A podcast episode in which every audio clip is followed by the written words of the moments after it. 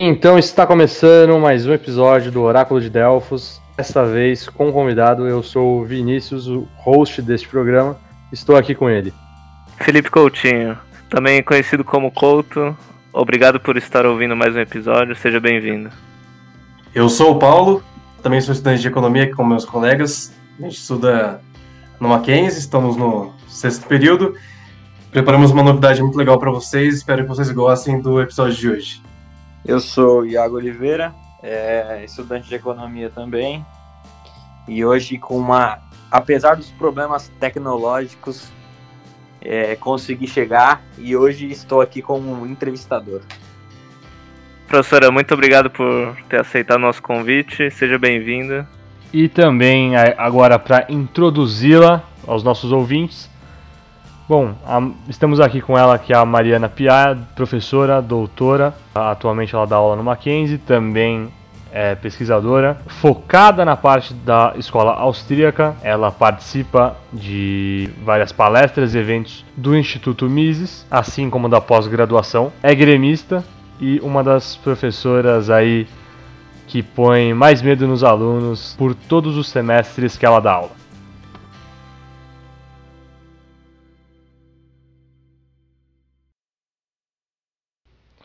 Bom, então estamos aqui com ela, a professora Mariana. Diz um oi aí.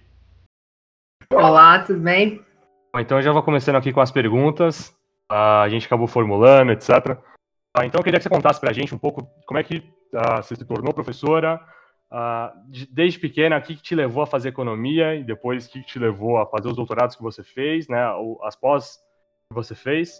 Você estudou em vários estados, queria também saber quais estados que você estudou, qual era a ideologia que era ensinada nessas faculdades. Ah, o fato de você, de você ter sido mulher, eu já cheguei a, ver, por exemplo, foi umas semanas atrás, uma, foi uma thread no Twitter na semana passada sobre o número de mulheres que fazem pós-graduação em economia. Então, conta um pouco aí pra gente. Bom, é muita história, né? é, eu acho que nenhuma criança tem o sonho de ser economista, né? Eu, eu me lembro que a minha filhada me perguntou pequenininha o que, que eu fazia, eu não conseguia explicar para ela o que, que eu fazia. Não tem o que fazer. Como é que você explica o que, que é ser economista para uma criança? Então, não tinha, assim, nunca tive um grande sonho, não era aquela criança que queria ser médica, nem advogada, nem veterinária, não queria ser nada. É, não tinha muito. Eu, eu, pensava em fazer literatura, né, letras para ir para a parte de literatura, porque me chamava muito a atenção a, as correntes de pensamento né. E, querendo ou não, é a mesma coisa que me chama atenção dentro da economia. Então, essa. Eu até pensei uma época fazer oceano, que eu nasci em Rio Grande, né? Que é extremo sul do Rio Grande do Sul, e é litoral. E aí tinha um curso de oceanologia, quer dizer, dividido entre oceanologia e oceanografia, e eu pensei em fazer. Mas eu sou muito ruim em química, tipo, eu só sei fazer cálculo estequiométrico e tinha um ano de química, eu não ia fazer. Então eu optei do nada por economia. Na verdade, eu vi uma palestra, das palestras que fazem no terceiro ano, assim, sobre vários cursos. E aí falava sobre a economia tem história, tem matemática, tinha um pouco de política. Eu sempre me interessei muito por política. Achei um curso interessante, não tinha muita gente por vaga. É, então tinha um, um, desenho ali de, de curso que eu gostei. Eu cometi um erro clássico, que eu acho que a maioria das pessoas cometem quando elas vão fazer vestibular, que elas olham só as disciplinas do curso. Né? A gente dá uma olhada nas disciplinas e vê se a gente gosta ou não. E na verdade a gente não pensa muito na questão do mercado de trabalho depois. Mas enfim, fiz o curso. No segundo semestre eu queria desistir, queria fazer engenharia de produção e que eu achava mais prático, achava que a economia estava muito blá, não estava gostando muito. E consegui uma iniciação científica e aí já fui tomando gosto. Hoje eu vejo que, independente do curso que eu tivesse feito, eu teria seguido para a área acadêmica. Porque eu gosto da pesquisa, eu gosto do processo de estudar, eu sou uma pessoa curiosa. Então eu gosto dessa, dessa linha. E aí, em Santa Maria, ele é um curso bem tradicional, e é um curso no interior do estado, então não tem muito estágio, não é que nem em São Paulo. Tem N estágios, você pode é, ir experimentando as diferentes formas de prática do economista ao longo do curso. Maria não tinha nada. Santa Maria é interiorzão, é cidade militar com uma universidade. Então, basicamente, só tem funcionário público e serviços que atendem a esses funcionários. Assim, para vocês terem ideia, estágio de economia em Santa Maria era atender naquela parte da frente do Banco do Brasil. Era isso, assim, que era o, o estágio, o grande estágio de economia. Eu não ia fazer Caralho, estágio, é, e não era obrigatório. É, não é triste. Não era estágio obrigatório. E uh, eu acabei indo bem para a área acadêmica. Então, eu fiz iniciação científica, eu fui monitora de econometria, eu fui, é, sabe, me inserindo em diferentes uh, nichos ali da, da pesquisa acadêmica. E fui gostando, assim, foi tomando, tomando gosto. E aí, para entrar no mestrado, né, é, de economia é um pouco diferente dos outros cursos, né? Administração só que é parecido, é uma prova nacional, não é todo mundo que sabe isso, né? Ah. E aí você coloca lá seis lugares, e aí desses seis lugares você vai sendo chamado. No... E aí é meio, é meio é terrorismo, porque te chamam no primeiro sem bolsa. Se você recusar, você abriu mão daquilo ali. Aí tem a segunda rodada, a terceira rodada. Você tem que, é, tem que botar a teoria dos jogos, basicamente, para analisar o processo de escolha. Eu passei em alguns lugares sem bolsa e tinha passado em Viçosa com bolsa. E aí Viçosa era também outro fundão de mundo, né, o interior do interior, mas com uma universidade muito boa. A ideia era que eu, todo mundo me dizia, ah, não olha só o programa, né? Fazendo o melhor programa. Ah, eu quero fazer na USP, eu quero fazer na, sei lá, na URGS, na época que eu também tentei. É ver os professores, porque no mestrado tem muita gente. Então, se tu não tiver um professor ali que tu confia, que tu quer trabalhar, que tu gosta, mestrado é meio horizontal, assim, não tem muita modificação. Então, em Viçosa, é uma uma universidade bem tradicional. O curso, né, era um curso bem tradicional e era bem ortodoxo, então era seguindo manuais. Então a gente tinha micro seguindo Mascoléu, macro no Homer, é, econometria também nos, nos textos mais tradicionais. E aí algumas matérias optativas, e eu achei interessante essa forma de curso, porque aí ia dar uma formação bem completa, né? Porque em Santa Maria, é, o curso, de uma forma geral, era um curso bom, mas tinha algumas falhas. É, especialmente nessa parte mais de modelagem. Apesar do meu curso de econometria em si ter sido bom. Mas a gente, em Santa Maria, a gente lia muitos originais. Então, por exemplo, uh, quando a gente ia estudar, sei lá, matéria de economia industrial, ao invés de pegar aquele livro-texto básico de industrial, a gente ia ler os artigos originais dos autores. Macro 3, né, que, que, que, eu tive, que eram as escolas de pensamento, a gente lia o artigo do, do, do, do Friedman, a gente lia o artigo do Lucas. Então, na graduação, era uma graduação já que trazia muito essa parte é, acadêmica pura. E aí eu senti falta dessa parte mais uh, economia mainstream zona mesmo. E aí o mestrado me deu isso e me dava também a possibilidade de ser orientada por um professor que tinha sido orientado pela Prêmio Nobel a Ostrom. É da uma linha né, da nova economia institucional e é liberal. Então era seria o mais próximo do que eu poderia achar de um liberal na, no meio acadêmico que orientasse é, em pós-graduação. Mas aí você acha, por exemplo, que não ter tido tantas oportunidades em Santa Maria né, trabalhando, por exemplo, aqui em São Paulo, num banco, etc. Você acha que isso acabou te levando, essa falta de oportunidade acabou te levando para a área acadêmica? Eu acho que eu poder, eu acho que eu seguiria nessa parte acadêmica de qualquer forma, mas eu eu entraria nessa eu acho que eu teria mais possibilidades assim. Porque você pode trabalhar é, com pesquisa dentro de um banco. Por exemplo, lá, um BTG da vida, ele tem toda uma área de pesquisa dentro. Então, e essa parte é interessante. Né? Enfim, quando, quando eu depois, quando eu fui trabalhar, de fato, que eu fui trabalhar no setor de inteligência, é, que a gente fazia pesquisa mesmo para fora, né, para o empresário, é muito diferente. É, foram seis meses tomando porrada mesmo, porque eu não falava a mesma linguagem. Eu não fazia. É... Eu fazia trabalho para mim, eu não fazia trabalho para o cara. Então, quando eu fazia a pesquisa, sei lá, do setor X, eu estava fazendo uma pesquisa que eu estava interessado e que não respondia as perguntas dele. Então, você, eu talvez eu teria aprendido de uma forma mais suave é, se eu tivesse tido outras experiências. Né?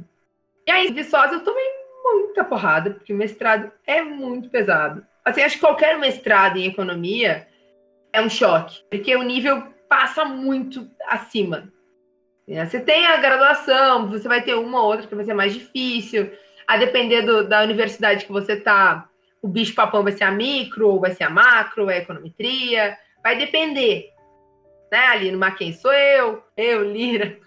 Exatamente. Eu ia falar isso. Mas tem os, os. As matérias elas vão, vão mudando. Mas quando você chega no mestrado, é horrível. É horrível. Né? Você passa dois anos abaixo de mau tempo, você não vê passar. E basicamente, da dissertação de mestrado, você vai fazer durante um ano, e olhe lá, menos de um ano até, e que é o tempo, mesmo tempo que você tem que fazer uma monografia, e não é, sei lá, e não vai ser grande coisa. Você acha assim, ah, minha dissertação vai ser algo que eu quero? Não é, não vai ser. Vai ser um trabalho de, um trabalho de conclusão um pouquinho mais complexo. E aí, eu já trabalhava com liberalismo, já estava no movimento liberal desde, os anos, desde 2008, 2009, eu participava do movimento liberal. E aí, é, a minha monografia tinha sido em escola austríaca, tinha sido sobre atos de concentração horizontal. Né? Eu fiz uma comparação teórica entre o que, que o mainstream falava desses atos de fusões e aquisições dentro do, do, do mesmo setor e que, que, como é que a escola austríaca vinha esse processo de mercado, como é que a escola austríaca via essa questão de monopólio e como a regulação, ela, o padrão regulatório, ele se modifica quando você olha de uma lente neoclássica ou quando você olha de uma lente austríaca, né? O conceito de monopólio é muito diferente nos dois, nas duas escolas. E aí eu já tinha trabalhado sobre isso. No, cheguei no, no mestrado, passei um ano mau tempo, né? Aí teve greve no meio. Né? A gente ficou acho que uns dois meses sem aula. E depois eu tive aula em janeiro, dezembro, uh, até o final, e era prova de econometria dia 4 de dezembro, era esse tipo de coisa. 4 de dezembro, não, 4 de janeiro. E foi, foi um ano bem intenso. Aí quando chegou para fazer a, a dissertação, o meu orientador olhou, olhou e falou assim: Olha, eu quero que você faça sobre isso. Que não era o que eu queria fazer. Não tinha nada a ver com o que eu queria fazer. Mas eu também não tinha muita certeza ali de como é, eu conseguiria trabalhar com isso. Ele estava trabalhando muito com complexidade econômica e com esse conceito, né, grande conceito de complexidade, e aí de diferentes perspectivas. Então, os orientantes dele anteriores tinham feito análise de econofísica, estão trabalhando com a questão mais estatística da econofísica, e aí ele estava querendo trabalhar com redes. E aí eu comecei a trabalhar com redes, e aí a minha monografia não tem, minha dissertação não tem nada de, de, de teoria liberal. Eu simplesmente peguei uma estrutura é, produtiva e analisei utilizando redes. Claro que sempre tem o viés né, por trás. Sempre tem a análise que você vai fazer, sempre tinha, mas não, não era nada liberal. E como é que você saiu uh, de ser uma liberal, vamos dizer assim, uh, as portas de entrada vai, do liberalismo no Brasil são alguns, e como é que você acabou dali chegando até a escola austríaca, por exemplo? Ah, a história, eu não tenho aquela história bonita do, do eu era esquerdista e virei liberal, assim, eu não tenho essa história, eu queria contar. Eu sempre fui liberal. Né? Meu pai era é, muito mais, talvez, do que qualquer pessoa na família. Meu pai era um feminista. Né? Meu pai era super pra frente, assim, queria só ter filha mulher, gostava muito desse empoderamento feminino. Então eu cresci, assim, num ambiente muito livre. E no Rio Grande do Sul, as pessoas são meio reaças, né, assim, na média. Então é fácil você achar pessoas com essa ideia mais pró-mercado, assim, não é uma coisa tão, tão difícil. Apesar de serem conservadoras nos costumes, que era alguma coisa que eu não tinha na família. Na, na graduação, já tinha esse viés liberal. É, os neoclássicos não me respondiam muito, mas eu gostava da linha, achava keynesianos meio sem sentido. É, fiz duas matérias de economia marxista, fiz uma, disciplina só sobre Kalec. Nada, nada me fazia, não, não, me, não me pegava. E aí eu fiz uma, uma matéria de economia monetária. A gente tinha que falar das crises, bem parecido com o que eu fiz com vocês mas tinha que falar de outras crises, as grandes crises monetárias da história, e meu grupo pegou a última crise monetária. E aí a gente chegou no site do Mises daqui do Brasil e no site do Mises dos Estados Unidos. O site do Mises do Brasil devia ter meia dúzia de artigos na época. Fez sentido, assim, meio que ligou, ligou a chave. Bom, e dali você foi para o Rio de Janeiro e posteriormente para a Itália. E como é que foi isso? É, aí eu fiz uma análise meio fria, assim. Eu, eu fiquei analisando, olha, quais são as possibilidades, porque tem que ver que a bolsa de doutorado é R$ 2.200. Então você tem que se manter com essa bolsa de R$ 2.200. Na época não podia trabalhar, dependendo do programa até liberava, mas você podia perder a bolsa. Então você tem que fazer uma análise né, de, de, de custo-benefício aí, onde você vai conseguir se manter. Meu orientador queria que eu tentasse na USP.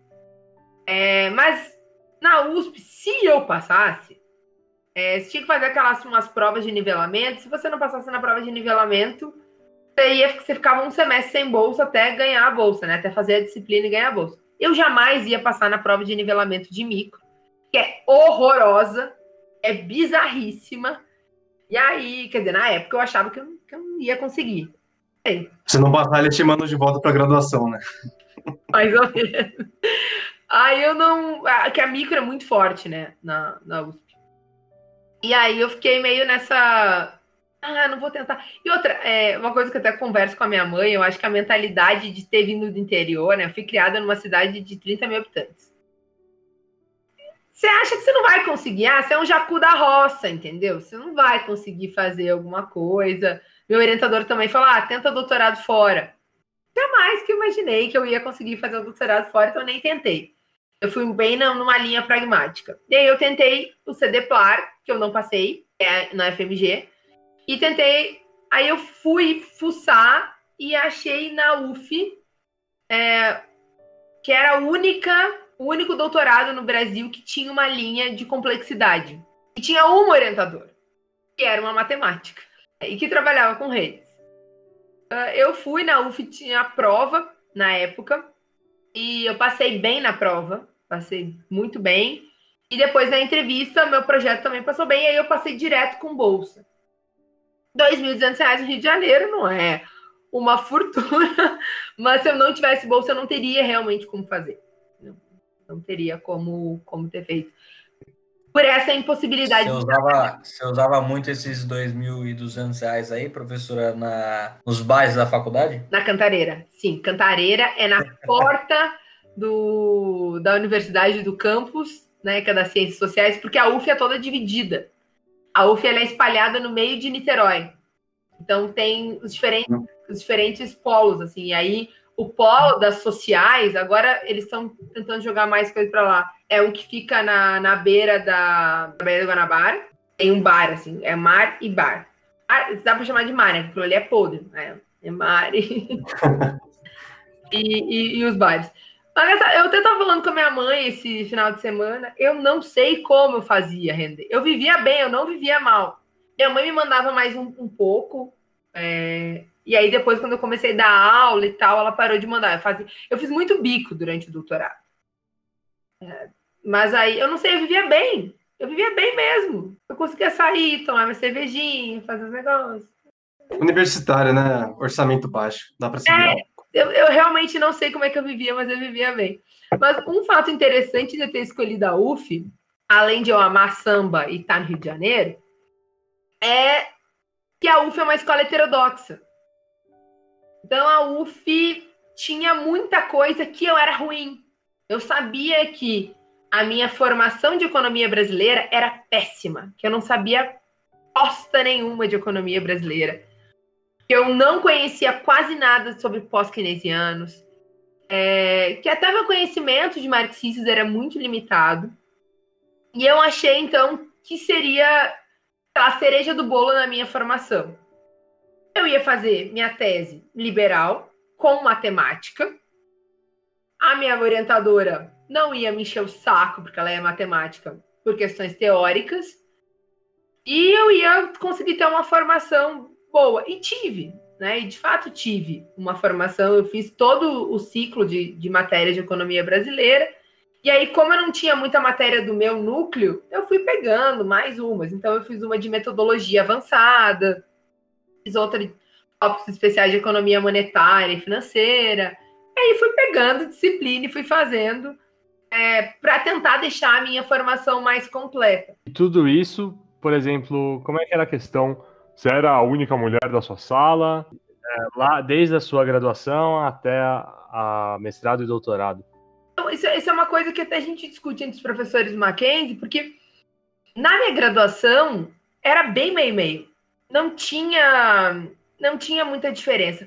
O que sempre teve é menos mulher na macro, mais mulher na micro, é, história do pensamento, mais homem, história geral, às vezes mais mulher, desenvolvimento e metodologia mais mulher, mas assim, macro era uma coisa que chamava muita atenção, e econometria, que tinha menos mulher.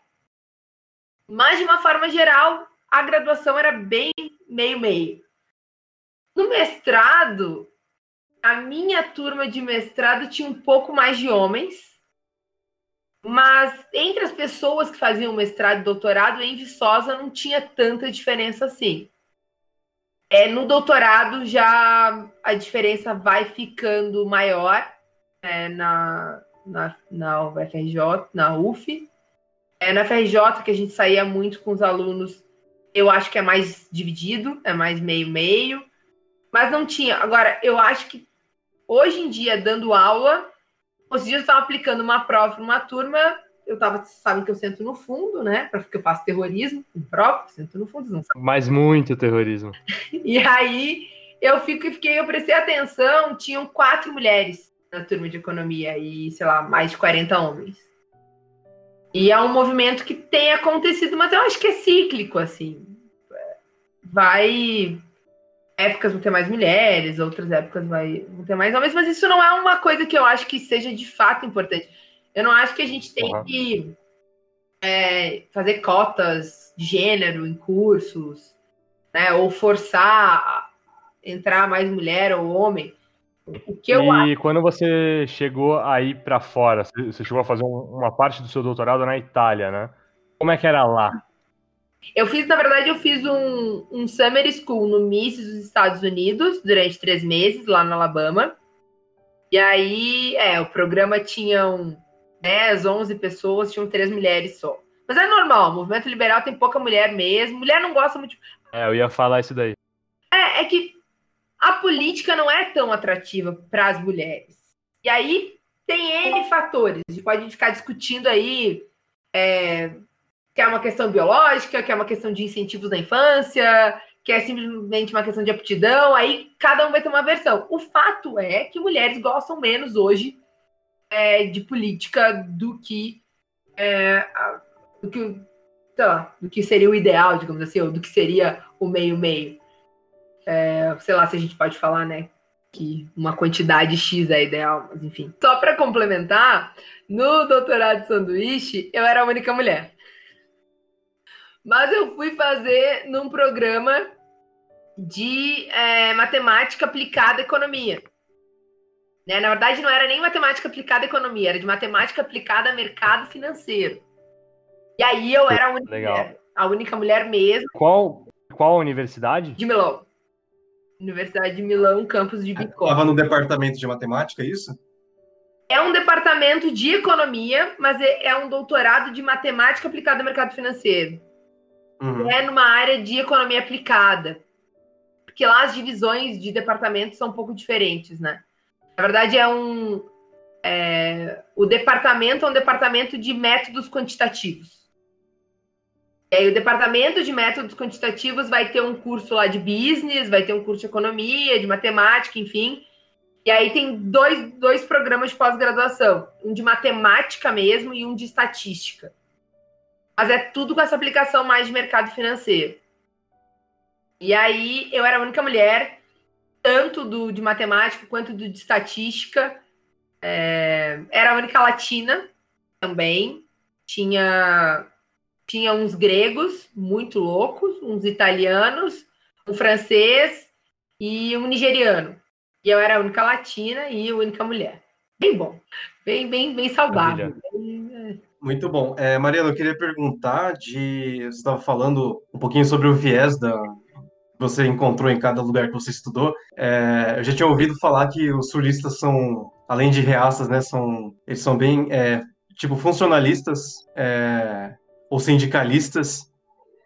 Eu queria perguntar se na academia você encontrou é, nas diferentes regiões algum viés dominante, assim, então no sul tinha algum viés, os mineiros eram mais liberais e conservadores, os cariocas estatistas, tem alguma algum viés assim que você identificou? É, é que é difícil, porque falar assim, né, generalizar. É, em Santa Maria, e eu acho que na URGS e na FURG, que tem economia, acaba seguindo nessa linha, eu acho que os professores são bem tradicionais, assim, na sua maioria.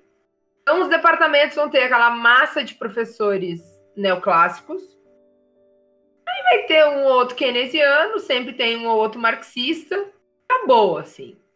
Aí vai ter um neoclássico um pouco mais institucionalista, um neoclássico um pouco mais monetarista. Mas assim, eu acho que a massa é essa.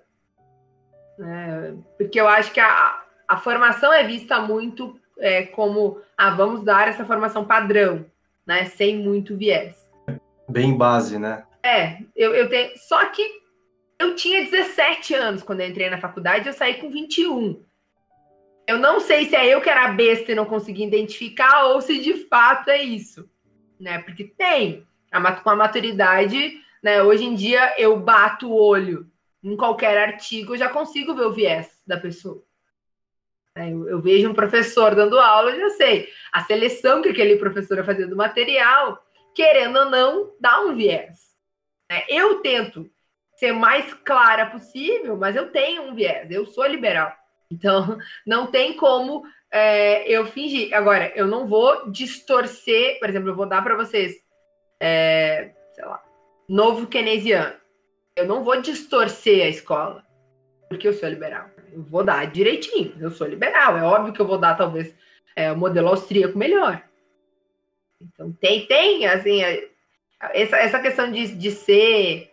É, eu vejo que as pessoas que mais defendem a, a questão de ser uh, imparcial, na verdade, são as pessoas que são mais parciais. Assim. Né? ah, não, ideologia de gênero, de é, essa questão ideológica, política, é, não pode haver.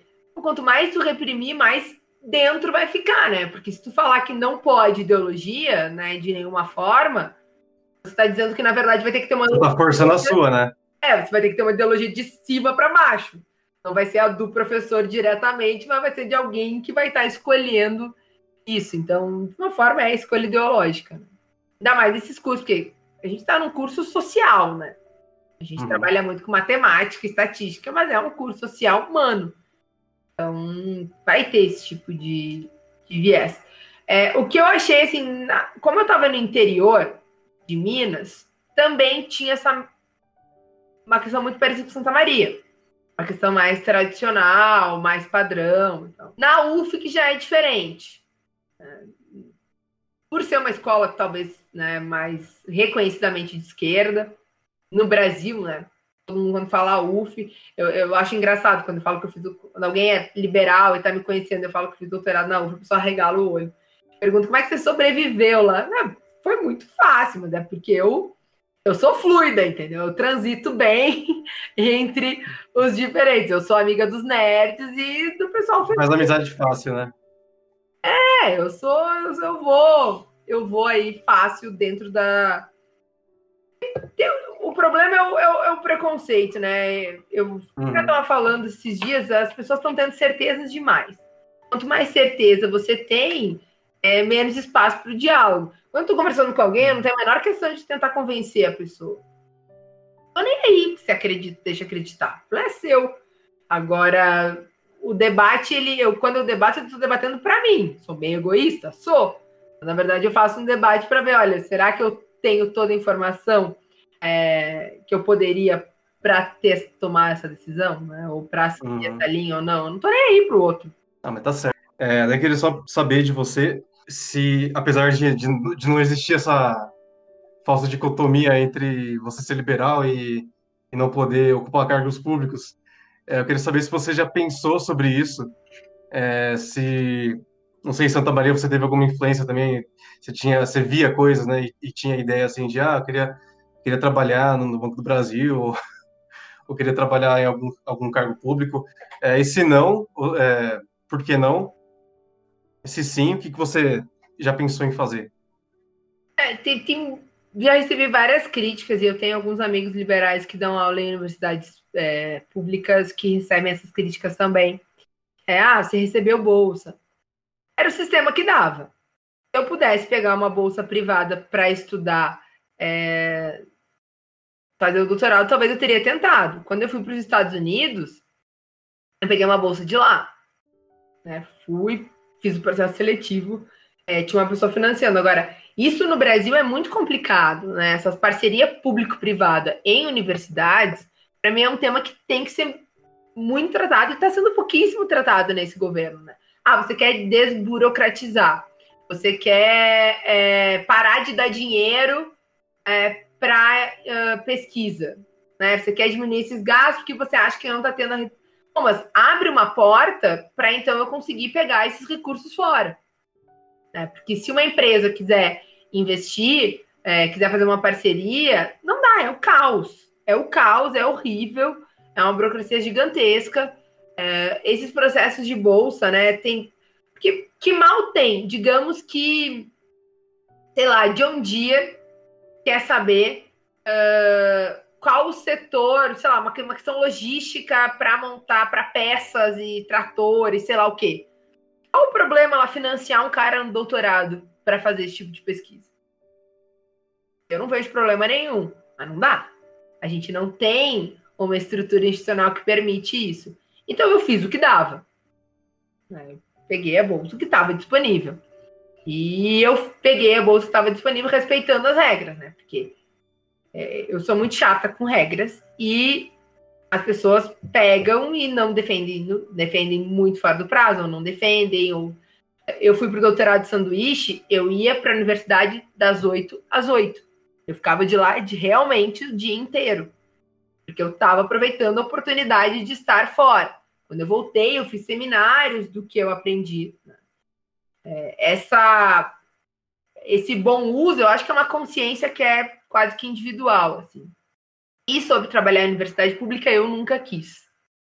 A questão principal de não querer fazer é, concurso para dar aula em universidade pública é dedicação exclusiva.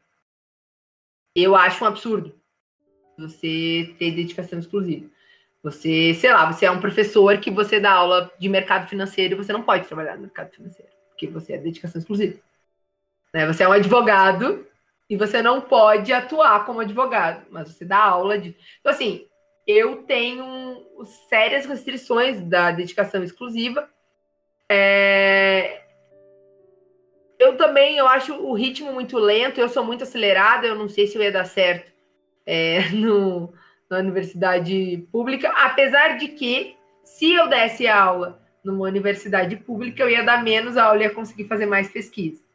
Então é um trade-off que a gente acaba sofrendo, né? Os professores de universidade privada dão muito mais aula. Individualmente, a gente acaba tendo muito mais hora aula. Eu tenho cinco disciplinas, né? Eu vou ter agora esse semestre cinco disciplinas. Então, eu vou ter 20 horas em sala de aula. Enquanto meus amigos que dão aula em federal têm duas ou três disciplinas. 20 horas de muito sufoco aí para os alunos.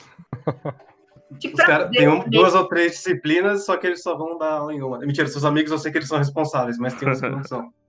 Então, eu não tive essa má experiência de universidade pública e eu passei por três. Na verdade, eu passei por quatro. No, no meio, no final da minha graduação, eu achava que eu queria fazer mestrado na FRJ e eu pedi mobilidade acadêmica, que é um programa que tem entre as universidades federais. Eu fiz um semestre na FRJ.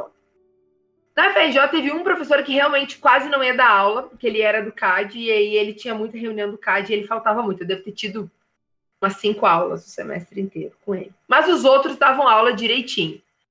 É, Santa Maria, meus professores davam aula pontualmente, todas as aulas, eles ficavam na sala de aula, você achava os professores lá. Viçosa, eles são muito rígidos, os professores. A biblioteca de Viçosa é 24 horas. Então, é, porque tem muita festa, né? Então, assim, você tem que. Os alunos têm horários ali para estudar diferenciados. É, mas os professores. É que o bibliotecário também vai na festa. Vai, geralmente vai. Todo mundo vai na festa de Viçosa. Professor, lá você encontra professor, aluno, todo mundo na mesma festa, porque a cidade é desse tamanho, não tem muita coisa. Mas em Viçosa os professores eram muito corretos, assim, os professores, mas a universidade cobrava os professores ficarem lá, de atenderem os alunos. Na UF era meio uma zona. Os professores do mestrado e doutorado eram muito disponíveis os professores só da graduação dificilmente estavam só lá e não eram dedicação exclusiva, apesar de no papel estarem como dedicação exclusiva. Claro que não todos, né? Mas assim, muitos. E eu não gostava dessa dinâmica, assim, eu achava muito ruim, mas eu não tive essa experiência, né? De ah, quem tá na universidade pública quase não tem aula. Eu não sei se a coisa mudou, se eu dei sorte, se é porque eu estudei no interior. Ah, tem, tem esses aspectos que têm que ser é, levados em consideração, né? No interior as coisas costumam funcionar mais certinho. Certo. Ô Marinha, agora mudando um pouco de assunto, eu queria que você falasse um pouco como professora, como economista, com todo o conhecimento que você tem, se você investe, tem algum investimento, se você acompanha o mercado financeiro, como que você faz isso? Conta um pouco aí pra gente. Então, eu comecei a acompanhar mais o mercado financeiro dando aula, porque, especialmente para os alunos, né, para o perfil de aluno que eu tenho no Mackenzie, que era, parece que é basicamente todo mundo da noite, é, eu não tinha como dar aula de uma coisa teórica sem estar sabendo o que acontece na prática. Então, eu comecei a acompanhar muito mais o mercado financeiro. Eu sempre li notícias e tal, mas de ficar mais ligada nos dados e de ficar mais atenta, dando aula mesmo. Foi dando aula que eu fiquei um pouco mais é, atenta. E aí, falei para você, durante o mestrado, eu ganhava R$ 1.500. É, Viçosa era barato, mas a cerveja sempre foi cara. No doutorado, eu ganhava 2.200 no Rio de Janeiro. Então, eu nunca tive dinheiro para investir. Não é uma realidade completamente fora. Agora com quase 30 mil por mês. Ah, tá é. é. né? Eu quero saber quem é que do Mackenzie ganha isso, porque eu vou atrás. Não, mas. Ele eu... quis dizer 30 mil horas preparando aula. Isso, mais ou menos. Não, porque é complicado, assim. Porque eu não sou de família rica. Né? Nunca me faltou nada, mas eu não sou de família rica.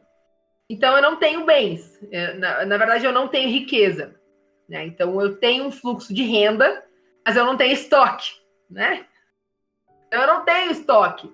Então, eu tenho que fazer o meu próprio estoque. Então, o investimento, é, a ideia é que você tire cada vez mais, tire parcela do seu fluxo para incrementar o seu estoque. Né? Essa é a ideia do investimento. Então, eu hoje em dia faço investimentos, mas eu não tenho nada muito metódico. Então eu tenho, eu tiro uh, um X por mês e desse X eu vou dando rumo.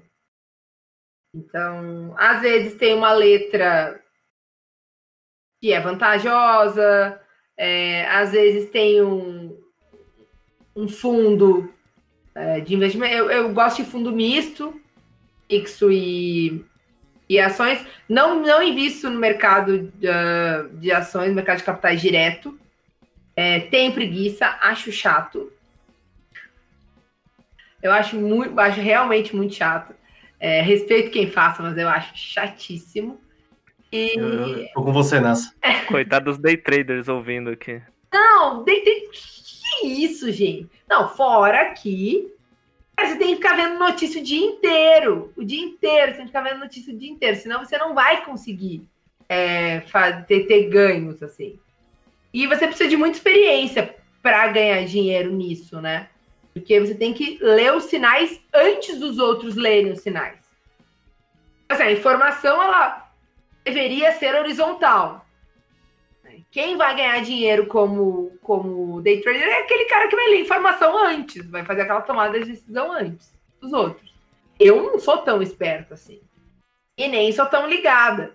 Então, é, é divisão do trabalho. Para que, que eu vou perder meu tempo escolhendo ações se tem alguém que é pago para isso, para escolher e fazer um fundo? Divisão do trabalho, é definição clássica. Smith já lá em 1700 e bolinha definiu isso. Então eu prefiro fazer é, esse tipo. Agora, eu sigo aquelas regras clássicas. Não coloco todo o meu dinheiro num fundo só. É, invisto em quatro diferentes bancos, né? Bancos ou financeiros. É, sempre deixo um fundo de reserva é, mais líquido, né? Numa forma mais líquida. Eu tenho diferentes graus de liquidez. Eu tenho dinheiro que eu não posso mexer em cinco anos, eu tenho dinheiro que eu posso mexer em seis, um. Aquelas regras muito beabá de investimento, assim. Não coloca todos os seus ovos na mesma cesta e tenha diferentes graus de maturidade. Se, é... se precisar de qualquer indicação aí, professora, Felipe Coutinho é o cara que vai poder te ajudar demais. É um cara do mercado, muitos anos de experiência. Muitos anos perdendo dinheiro. Então o pobre, ele tem é, é aquela. Lembra? Eu acho que eu dei aula para você aquela questão da versão ao risco. A gente sofre mais em perder mil do que a felicidade de ganhar mil. Então, eu tenho, eu sou um, eu sou um agente representativo tradicional, eu tenho a versão ao risco. Eu vou aí de pouquinho. O que eu faço de mais diferente, assim, é algumas startups é, que tem um perfil que eu gosto. Por exemplo, tem uma, inclusive é de um amigo meu, mas não vou falar o nome para não fazer propaganda, mas que é basicamente intermedia micro e pequenos é, empresários que precisam de dinheiro. Então, ao invés deles irem no banco e pagarem uma taxa de juros alta, é, essa startup faz a intermediação. Então, eu vou lá, coloco meu dinheiro lá e empresto. Só que o legal é que eu escolho quem eu quero. Então, vai ter a cabeleireira, o açougueiro, a manicure, vai ter o perfil, e aí eu escolho, ah, eu quero botar uma cota de 90 reais aqui, de 100 reais aqui, ali. E aí você é também é uma é uma forma meio social também, é onde eu faço a minha boa ação também. É, que você agora no Covid, por exemplo, eles tiveram todo um, um plano diferenciado, a gente ganha menos, mas com a Selic a 2%, né, o ganhar menos às vezes não é tão menos assim. Né? Exatamente. Aí já entramos na minha pergunta. É, eu queria entender, a gente não tem conversado mesmo porque as aulas estão sendo EAD, então a gente não tem mais batido esse papo. E eu queria entender o que, que você enxerga do cenário econômico do Brasil e do mundo para esse resto de ano e para o ano que vem, por exemplo, com essa, com essa pandemia que chegou aí. Eu tenho um, um grupo de amigos liberais no WhatsApp nós somos bem próximos, a gente discute tudo. Aí eles me pediram, Mariana, qual que é o cenário macroeconômico aí pro futuro? Falei, olha, você já viu alguma época, pelo menos nos últimos anos, alguma época em que os economistas estão tão quietos na vida? Eu nunca vi. Economista é um bichinho palpiteiro, né? A gente palpita. Eu nunca vi os economistas tão quietos. Isso é um sinal que ninguém sabe. E ninguém sabe de uma forma intensa, porque tá feia coisa mesmo, assim. Eu, eu pelo menos, não não consigo desenhar, assim, a gente, que a gente estava falando, na verdade, sobre investimentos, né? Aí tava assim, olha, dívida americana, porque o ano fiscal americano é diferente, né? Então agora fecha em setembro. A dívida americana tá assim, absurdo, né? O, o acúmulo é realmente assustador. Isso provavelmente vai ter um impacto no dólar, mas a gente não sabe quanto, porque o dólar é usado por todo mundo. Se fosse uma moeda que não fosse usada por todo mundo, com certeza ia ter o efeito. O ouro já está aí aumentando o preço todo dia, né? Tá bizarro, porque as pessoas já estão identificando que talvez os Estados Unidos não está mais tão sólido assim, e aí, por consequência, é, dólar como reserva de valor já não funciona mais, então talvez vai para o ouro. Então, assim, tem algumas coisas que a gente pode ir desenhando. É, mas é, é meio complicado de falar. É, a gente começa o ano passado com uma, uma promessa de governo liberal, e a meia dúzia de liberal que realmente tinha no governo, que era meia dúzia, que não é um governo liberal, saiu. O Salim e o Evo saíram, que são os caras que eram de fato liberais. São caras que estão no movimento liberal há séculos. E eu confio como pessoas liberais. O resto, o resto é situação. Né? Agora até o Maia é liberal agora. Tá achando uma graça, né? Maia é liberal. Tá tudo bem. Quer, quer falar que é liberal, fala, né? Cada um pode falar o que quiser. Que nem eu falei em aula. Se eu falar que eu sou loira, linda e magra, alta, eu posso falar. O fato é que eu não sou. Né, mas posso falar? Posso. É para os ouvintes aí que não estão vendo, né? É, acreditem aí, nisso. Loira, alta, linda, magra, olhos azuis. Mas essa questão é, é, é, é muito é complicada. Então, assim, a gente começa o ano eleitoral, né? O passado, com esse. Faz tudo mudar, altas reformas. Aí passa aquela reforma capenga da Previdência. É, só. Né? A semi-proposta tributária é ridícula. É ridícula. Eu nunca vi uma proposta tributária tão escrota. E acho que vai, ah, vai mudar tudo, não vai simplificar bosta nenhuma. Tá tudo bem. É, a única reforma decente que estava tendo era a questão de pessoas, né? De, de, reforma de pessoas, gestão de pessoas, né? De, de funcionalismo do funcionalismo. É, que provavelmente não vai sair com o Ebel saindo. O Salim tá saindo porque não conseguiu fazer nada. É, foi basicamente o que ele falou: ó, tô saindo porque eu não consegui fazer nada. Só conseguiu vender umas subsidiárias que assim, o buraco é mais embaixo. Né? Quando é, o Bolsonaro ganhou e as pessoas começaram a falar que a gente ia é, fascismo, a gente ia virar uma ditadura, não vai. Mesma coisa que eu falava para quem dizia que se o Haddad ganhasse ia virar Venezuela. Não vai. É, um governo no poder não vai transformar uma economia, numa, que nem é o Brasil, com esse ranço estatal, numa economia liberal em dois, três anos. Não vai.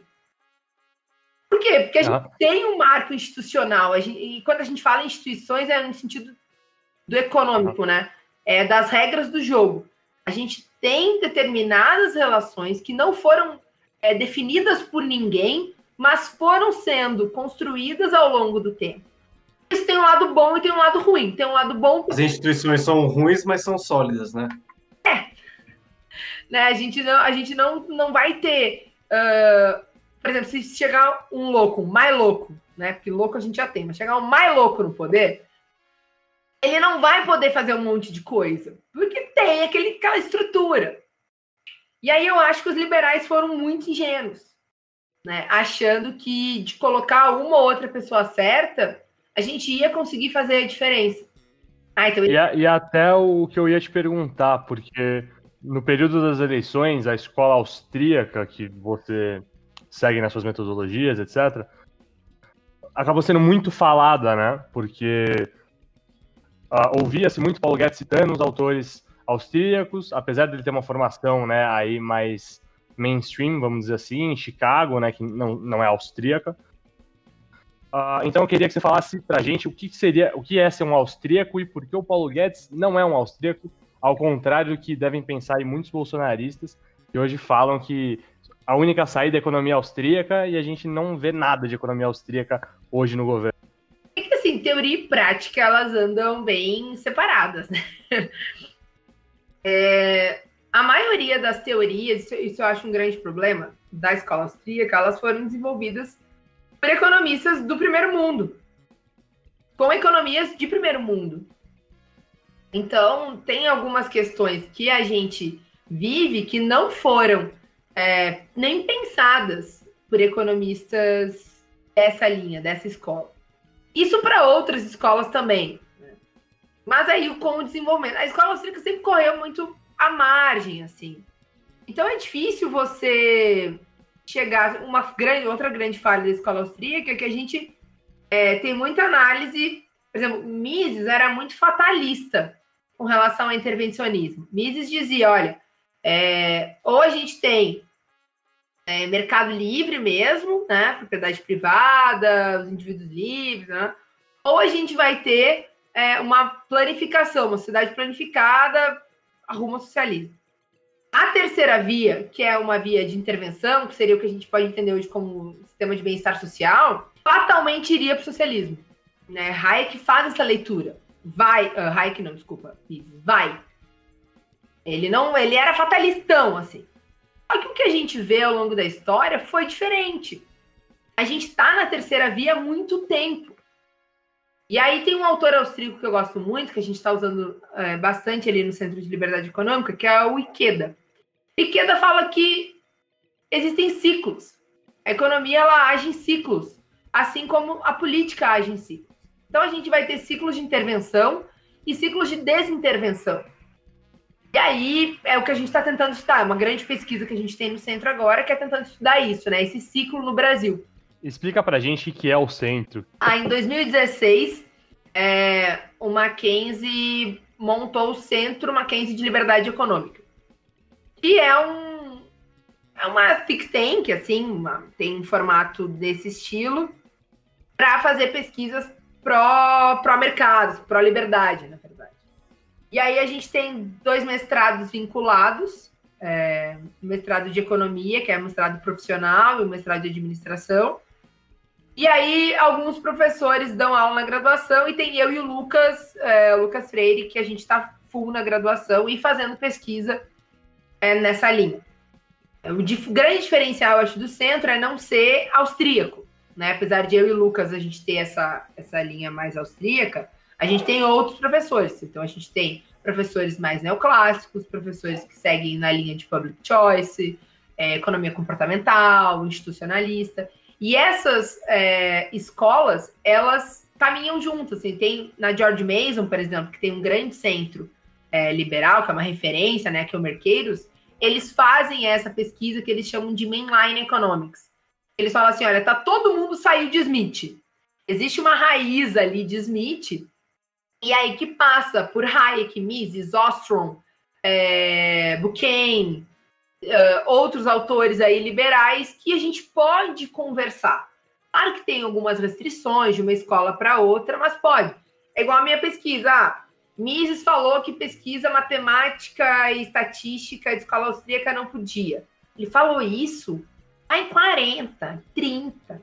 O que era matemática? O que era estatística naquela época? Né? Então, Nem tinha computador, né, quando ele escreveu.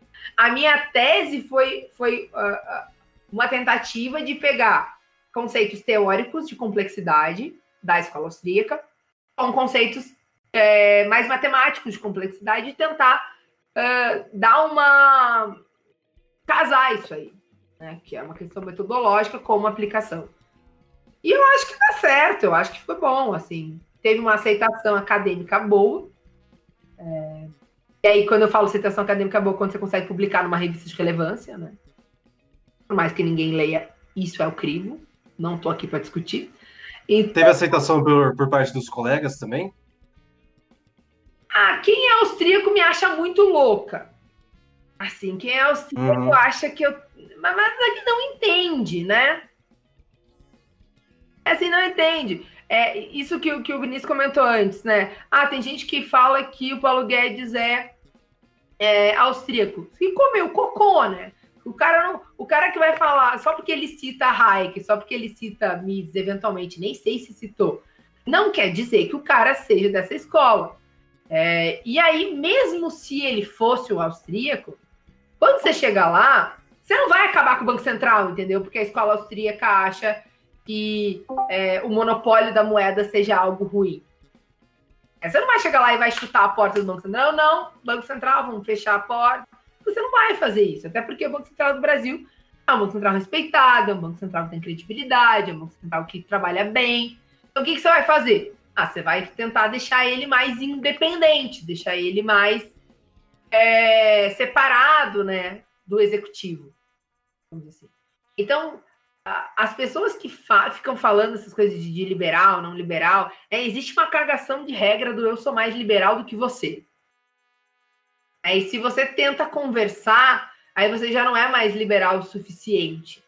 Né? Eu já, já ouvi isso várias vezes, que eu não sou mais liberal o suficiente, que eu estou cedendo. Eu me acho uma liberal suficientíssima, porque eu sou liberal, né, toda, completo, e eu tenho a minha lógica. Eu não vou, se me colocassem hoje né, no Ministério da Economia, o que, que dá para fazer? Ah, tá, você tá dando, você vai aumentar, é, você tá dando Corona Voucher, que é uma política keynesiana de estímulo ao consumo. Cara, não é, tem gente passando fome, tem gente se ferrando e não tem de onde tirar. Isso aconteceu por uma questão institucional. Muito culpa do governo? Sim, muito culpa do governo. Mas o que eu vou fazer agora? Então, essa questão da prática e da teoria, eu acho que falta um pouco de bom senso, assim. Não é nem inteligência mesmo, é só bom senso. Pra... Não é porque o cara é liberal que ele deixa de ter responsabilidades, né? E... É, você não pode tocar o louco. É. é. e aí eu acho que é por isso que os liberais, eles, uh, alguns, né, liberais acabaram se frustrando tanto, porque o que aconteceu? Eles acreditavam que iam ter várias reformas liberais. Eles de fato acreditavam nisso. E aí eles acabaram fechando os olhos para vários aspectos autoritários do governo. Então, assim, ah, não, ele é doido, ele fala isso, ele tem essa questão de ideologia de gênero, ele tem isso que, a igreja tá no meio, paraná, mas a gente aceita isso para ter uma economia liberal. E aí eu me lembro que ano passado eu falava, gente, estão abrindo mão de algo que é muito importante algo que não vai acontecer. Aí eles falavam, falavam que eu sou profeta do caos, mas não é. Sabe? É isso mesmo, e a gente está vendo que é isso que está acontecendo. É, para mim, essa, essa questão de liberdade econômica e liberdade social não é separável. Né? Porque aquela questão de não existe meio livre. Se tu define, para mim, quem eu vou casar ou quem eu não vou casar, é... você está ferindo a minha liberdade de uma forma muito íntima. Mas se você também define que eu não posso ter sal na mesa, porque vai aumentar a minha pressão, também você está ferindo a minha liberdade de uma forma muito íntima, porque eu gosto de comida salgada. Só que ao mesmo tempo, se eu tenho SUS, eu governo tenho SUS, eu posso dizer se você pode começar ou não. Então é aquele looping de intervenção que não tem fim. Então eu consigo arbitrar sobre quase tudo na tua vida, porque eu sou o fornecedor de saúde para você. Né? Eu posso sim definir como governo a cartilha do MEC. E essa cartilha do MEC pode ser super machista. Mas se eu estou no governo e eu estou dando a escola para você, eu posso escolher. Então as pessoas elas não, elas não conseguem separar a coisa. Eu acho que precisa ter muita responsabilidade. Né? Quando você pede educação, você tem que ter ciência de que isso pode acontecer. Então, me pareceu que durante muito tempo, quando as coisas estavam confortáveis para um grupo ideológico, eles não reclamavam. Quando a coisa inverteu para o outro grupo ideológico, agora é ruim. É, mas a verdade sempre foi ruim. Eu não quero ter ninguém dizendo se a minha filha vai usar rosa ou azul, ou se ela vai dar serviços domésticos ou robótica. Eu que sei. Então, é, é essa coisa, as pessoas elas não percebem a sutileza da intervenção. Né? De, de, dessa que o Mises falava, dessa espiral intervencionista. Existe mesmo essa espiral intervencionista. Até que a gente chega numa crise e aí começam a ter demandas é, mais liberalizantes. Professora, mudando de assunto e mais encaminhando para o final agora, queria perguntar para você como como é que a gente vê, a gente faz muitas provas suas, já fez muitas provas suas, a gente sempre reparou que tem algumas referências de desenho animado, às vezes de alguma série. E eu queria perguntar para você de onde surgiu isso, como é que é isso para você, por que que você faz isso? Jeromel e Kahneman que produzem erva mate. Não, é, é que assim, economia, quando a gente vai estudar economia, eu gosto de economia, eu gosto de estudar economia. Mas vamos e convenhamos que no dia a dia é maçante é difícil. Não é. Não são questões triviaisinhas, assim. E aí, a maioria dos alunos passa o dia inteiro trabalhando. Né? E aí faz no final de semana, vai. Eu acho que, sei lá, é mais por dar uma descontraída. Você dá uma. Você tira aquela carga do exercício. Então, sei lá, se eu posso co colocar, ao invés de país A e país B, eu colocar um nome e dar uma, uma fantasiada ali, por que não? Né? Eu, tá, eu tava, quando eu fiz uma lista até para a turma de vocês, que eu tava escutando aquela playlist do Tarantino. Aí eu falei, ah, vou fazer a lista inteira sobre Tarantino e aí bota uma playlist para eles escutarem também, especialmente agora. Eu achei que eu achei que essas referências deixavam o exercício mais fácil. Mas... Não deixa não. Não, o exercício não muda, a dificuldade do exercício não muda. É mais para tirar essa carga, assim, esse ranço do exercício, para dar uma graça. Mas a maioria. Vinícius falou que só sabe responder quando é com maçãs. Mas a maioria dos alunos não percebe, não, não dá bola para esse tipo de coisa. São poucos os alunos que eu noto que faz alguma diferença. Mas assim, bom, vocês perceberam, todas as minhas listas e provas, elas têm um layout parecido. O meu mudo é super organizado. Porque eu tenho uma coisa que as coisas têm que ser feitas com capricho. Por mais que às vezes as coisas saem, possam sair erradas e eu tô sempre com a corda no pescoço, as coisas têm. Eu acho que a estética ajuda. Assim, quando... Se você tivesse hoje que fazer uma lista, o que, que estaria lá de, de referência cultural?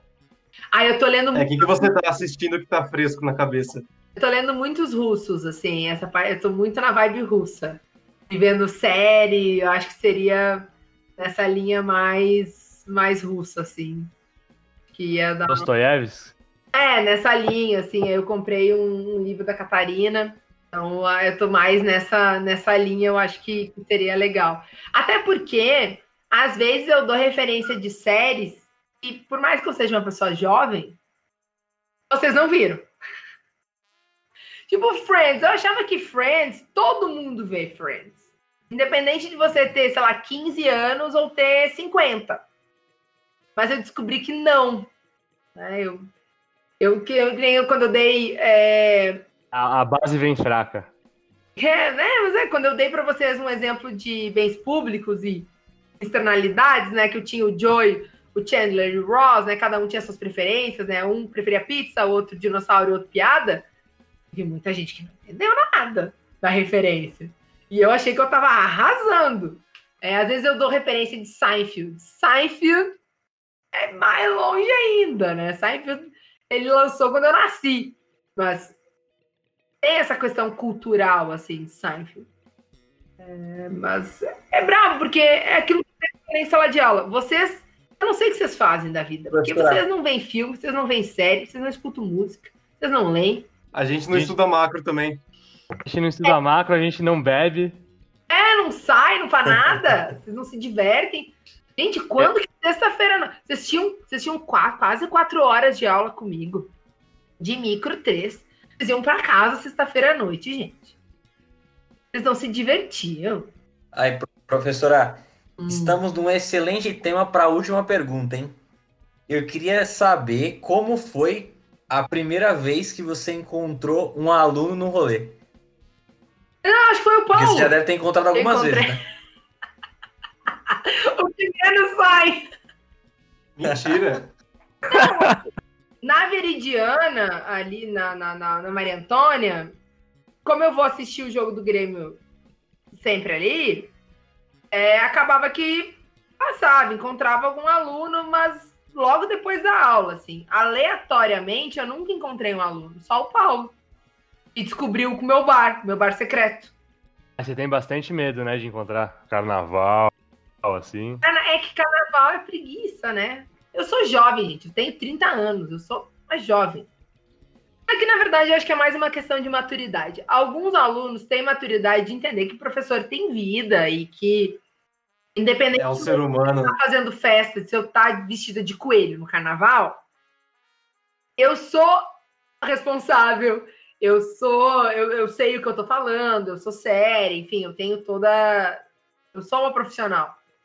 Tem alunos que não conseguem separar isso, porque tem alunos que acham que o professor, né, ele tem uma espaçonave, larga o professor na universidade, depois pega de volta e vai para algum lugar paralelo no universo em que aí ele pode ter uma vida. E não é isso, a gente tem vida. Né? E, e professor. A gente é um pouco. A gente é um pouco exceção, né? Porque a gente tem você como professora, o que é bem chato. Mas também a gente adora ter você ali no bar trocando uma ideia. Não sou chata.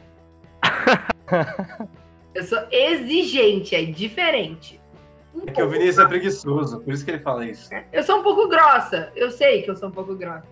Mas é que a geração de vocês é muito mimizenta. Eu tô fazendo um favor de dar um chulepapo assim de vez em quando em vocês. Não, eu não sou chata. Maravilha. Eu, eu sei que teve gente no grupo de vocês que falou é, que me odeia. Que me adora, mas me odeia. Alguma coisa assim. Isso, acontece, isso. gente. Acontece. Eu não tô lá para ser amada. Eu tô lá só para passar informação para vocês. Maravilha. Estamos a poucos minutos aí de começar o jogo do Grêmio. Então acho que ficamos por aqui. Mariana, mais alguma consideração aí? Não, assim, eu parabenizo vocês pela iniciativa. Eu acho que eu gosto muito de podcasts. Assim, eu acho que hoje em dia a gente precisa de né, essa forma de estar tá fazendo alguma coisa, estar tá escutando. Eu gosto muito, ainda mais que sou acelerado. E ter temas diferentes, ter conversas, podcasts que eu mais gosto, os meus amigos falam que é, parece conversa de bar. Mas os que eu mais gosto, entendeu? É quando eu tô vendo perspectivas diferentes de alguma coisa para descontrair. Se eu quiser coisa técnica, eu leio. Eu não gosto muito de escutar e ver vídeo de coisa técnica. Eu sou old school. Tutorial de YouTube eu não gosto. Eu gosto de ler o tutorial. Eu gosto de ler manual. Professora, muito é, obrigado por, por ter aceitado nosso convite, por ter comparecido aqui. Com certeza você agregou muito aqui para as nossas conversas. Foi muito bom ouvir um pouco da sua história, dos seus pensamentos. Valeu. Só resenha, né? Só resenha. É isso. Então ficamos por aqui. Cada um diz um Bom, tchau aí, só para deixar no final do vídeo. Tchau. Já que a gente não pode conversar depois da aula, né? Que nem a gente sempre tem um podcast.